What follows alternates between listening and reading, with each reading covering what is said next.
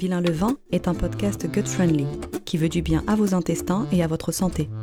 Il vise à vulgariser des procédés culinaires ancestraux qui réapparaissent dans nos cuisines mais qui sont souvent appréhendés car peu connus.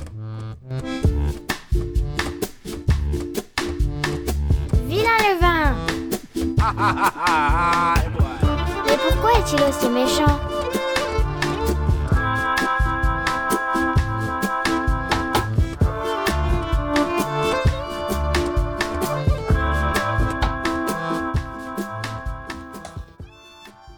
Épisode 4, où il est question de souches, de bulles et de probiotiques.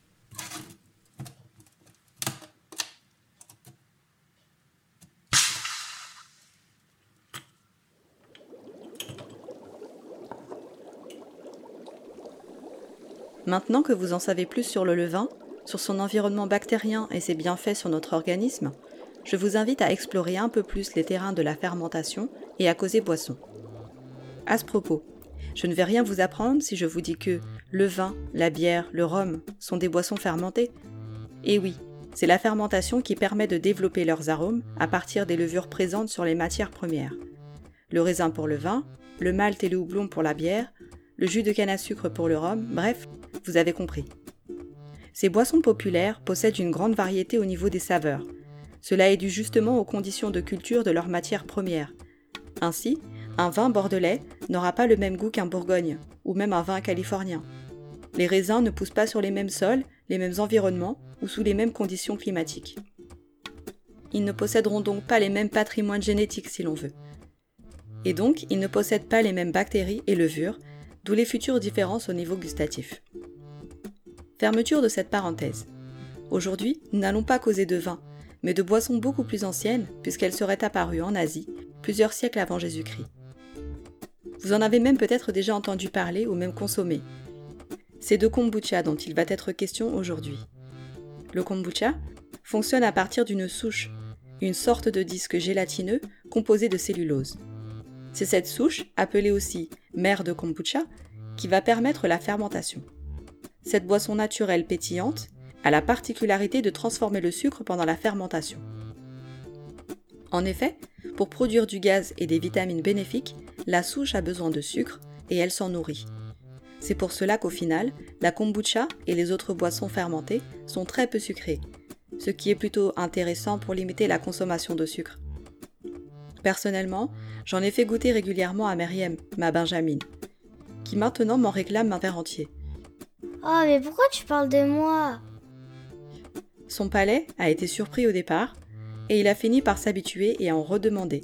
Ou plutôt, devrais-je dire, c'est son microbiote qui s'y est habitué. Mais ne nous égarons pas. On disait donc que la souche de kombucha a besoin de sucre pour procéder à la fermentation.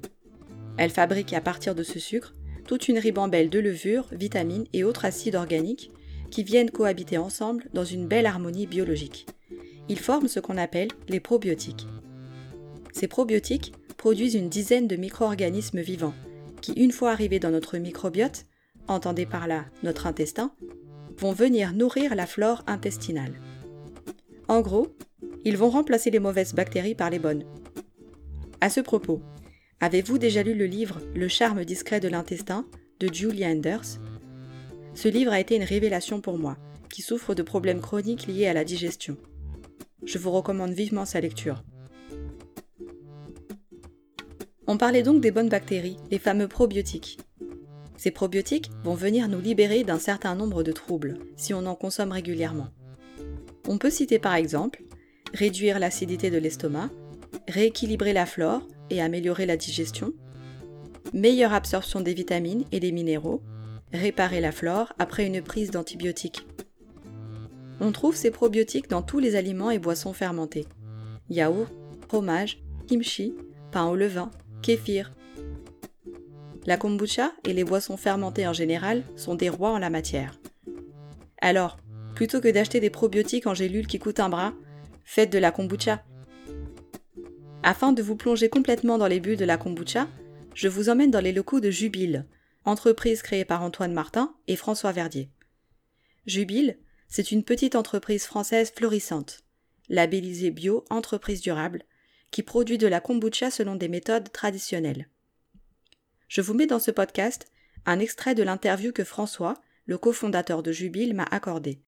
Vous pourrez retrouver son interview complète dans un épisode spécial de Vilain le vin. Alors François, raconte-nous un peu. Comment est-ce que ça se fabrique la kombucha? Alors, comment est-ce qu'on fabrique de la kombucha? Alors, de façon générale, la kombucha donc est issue de la fermentation euh, de thé, donc liée à l'activité d'un consortium, d'une symbiose de micro-organismes. donc c'est un SCOBY, comme euh, tu en as déjà parlé dans, certains podcasts euh, précédents. Donc ce SCOBY est composé de, bactéries, donc principalement des bactéries acétiques hein, en très très grande majorité, avec un petit peu de bactéries lactiques et de levure. Donc il faut savoir qu'il n'existe pas une unique culture, un unique, un unique consortium, une unique symbiose de, de levure et de bactéries, mais au contraire une multitude de par le monde avec des compositions qui sont très variées en fonction euh, de, de la région, de l'environnement, de la qualité de l'air, des opérateurs qui vont manipuler le, le, le kombucha et les micro-organismes.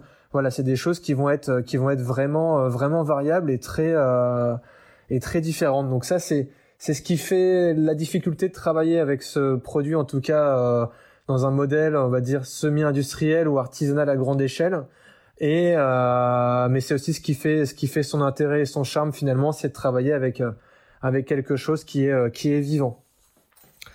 Donc de façon assez schématique, la, fermentation de kombucha elle se déroule selon le modèle suivant. En gros, donc à température ambiante, le sucre qui est introduit dans, dans l'infusion de thé au démarrage de la fermentation, il va être hydrolysé, donc dégradé par les levures donc en d'autres formes de sucre euh, et en alcool qui va être qui vont être alors utilisables par les bactéries donc de la symbiose euh, en conditions aérobie. Donc en conditions aérobie, ça veut dire avec apport d'oxygène, de dioxygène dans le bocal de, de fermentation avec accès à du dioxygène. Euh, et en fait, donc ce travail d'équipe de levure bactérie, donc ce travail de symbiose, va aboutir à la, à la production donc de différents acides organiques donc les principaux étant l'acide acétique, donc qui peut donner un goût un peu vinaigré à la boisson, euh, et puis par exemple l'acide gluconique. Donc cette production d'acide, elle va d'acide organique, elle va entraîner une baisse de pH, en fait une acidification de la boisson. Euh, en parallèle, l'activité des levures, bah, elle va dégager du CO2, ça va créer du gaz carbonique. Et puis l'activité euh, bactérienne va créer ce qu'on appelle une mer ou un champignon de kombucha, donc biologiquement, c'est pas c'est pas un champignon en fait. Cette mer là, ce biofilm qui se crée, c'est un peu comme une mer de vinaigre. Et donc il est euh, ce biofilm est composé de, de cellulose, euh, de cellulose. Donc c'est ce qui c'est ce qui constitue notamment les, les cellules végétales. Et donc ce film voilà se forme euh, au cours de, de, la fermentation et est lié à l'activité euh, à l'activité microbienne. Donc finalement à terme avec donc la, création de ces acides organiques la production de CO2, etc. à terme, on obtient donc une boisson légèrement aciduleuse, acidulée, pardon, et, euh, et légèrement pétillante et gazeuse. Donc, en fonction de la durée de fermentation et en fonction du goût qu'on recherche, on va avoir donc une, une, une, boisson qui va être plutôt douce, agréable à boire au bout de voilà 7, 7, 8 jours et euh, une boisson qui va être beaucoup moins sucrée du coup mais beaucoup plus vinaigré euh, au bout d'une vingtaine de jours par exemple. Donc euh, voilà les grandes lignes du, du, secret de fabrication de, de la kombucha. Maintenant que vous avez écouté François et que vous en savez davantage sur la fabrication de la kombucha, je vais vous donner quelques recommandations à son sujet. En effet, la kombucha, de par son incroyable teneur en probiotiques, produit un effet détox sur l'organisme. En cas de trop grande consommation, dès le départ, vous pouvez voir apparaître quelques petits désagréments, comme des petits boutons ou de petits problèmes d'intestin. Ce n'est justement pas le but. Pour habituer votre organisme et changer progressivement le microbiote, il faut consommer la kombucha progressivement. On commence donc par un demi-verre par jour pendant une semaine par exemple, puis on augmente progressivement. Certaines personnes en consomment plus de 2-3 verres par jour. À vous de voir ce que vous supportez.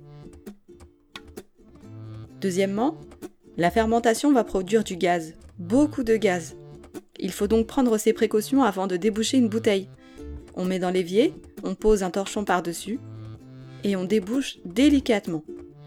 Prenez ces précautions, suivez ce conseil. J'ai moi-même survécu à plusieurs explosions dans ma cuisine.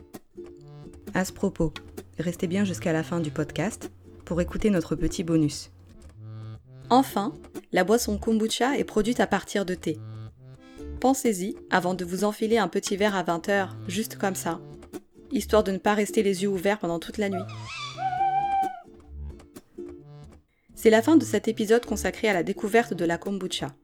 Nous aurions pu parler du kéfir aussi, du kvass de betterave ou du tepache, mais ça, c'est une autre histoire, ou plutôt, c'est l'histoire de plusieurs heures.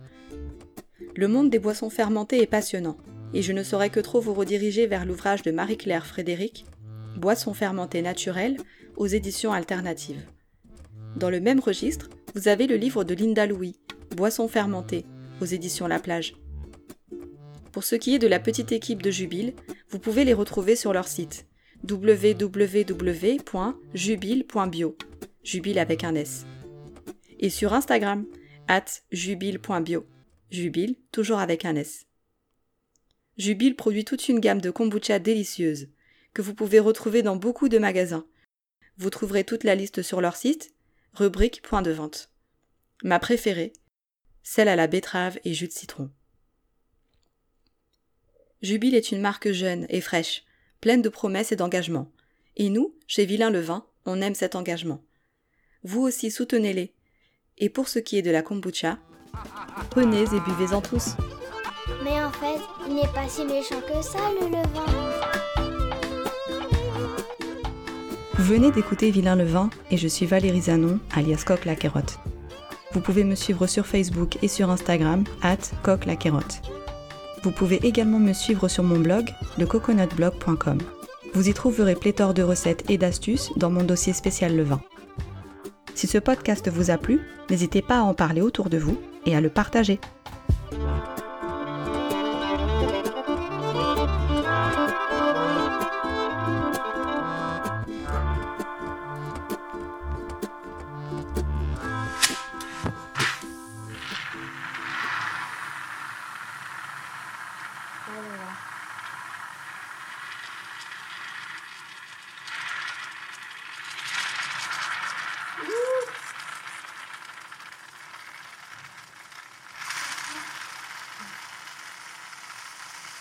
Vous filmez ça De quoi? Filmez Je filme.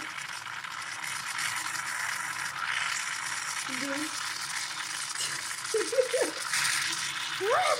C'est quoi ce volcan? Comment ça se fait?